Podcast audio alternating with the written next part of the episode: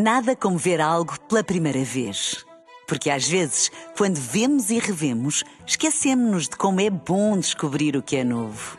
Agora imagine que viu o mundo sempre como se fosse a primeira vez. Zais. Veja como se fosse a primeira vez.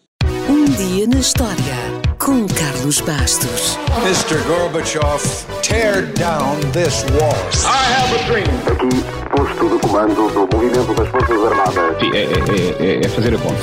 Houston, we have a problem. Yes, we can. And now for something completely different.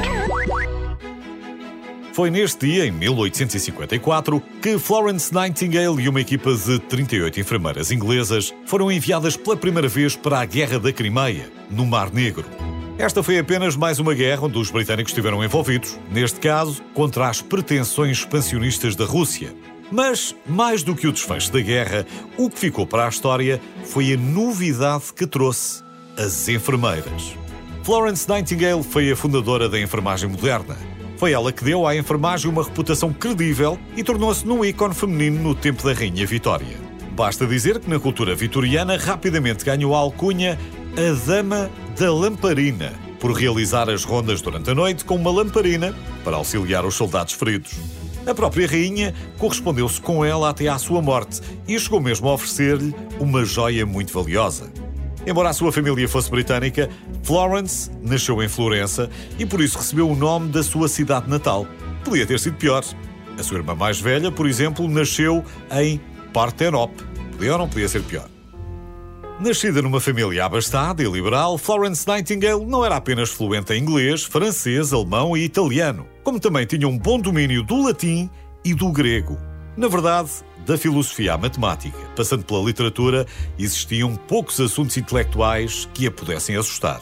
E também era uma mulher viajada. No Egito, registrou no seu diário o chamamento para ajudar os outros. E na Alemanha, ficou impressionada com um pastor luterano que ajudava os doentes, auxiliado por várias mulheres da comunidade. Pode dizer-se que foi lá que fez a sua formação e esse foi um momento-chave na sua vida.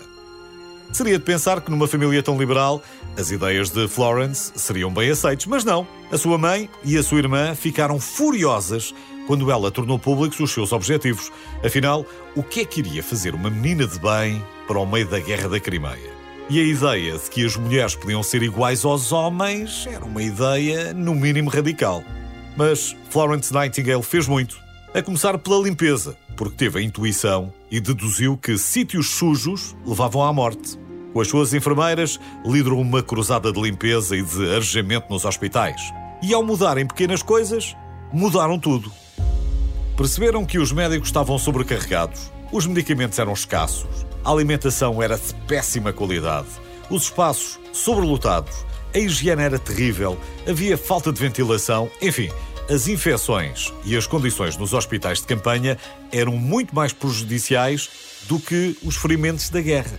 Com as suas mudanças, em poucos anos, viram as taxas de mortalidade caírem de 40% para apenas 2%.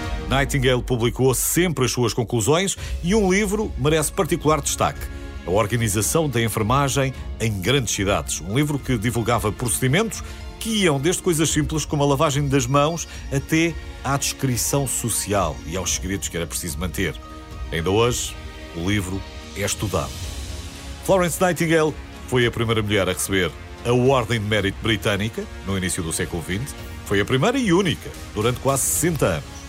Talvez nunca tenha pensado muito nesta mulher, mas lembre-se dela de cada vez que for ao hospital e lembre-se também dela no dia 12 de maio, quando se celebra o Dia Internacional do Enfermeiro. A data escolhida, não por acaso, foi a data do aniversário de Florence Nightingale, a fundadora da enfermagem moderna. Florence, muito obrigado.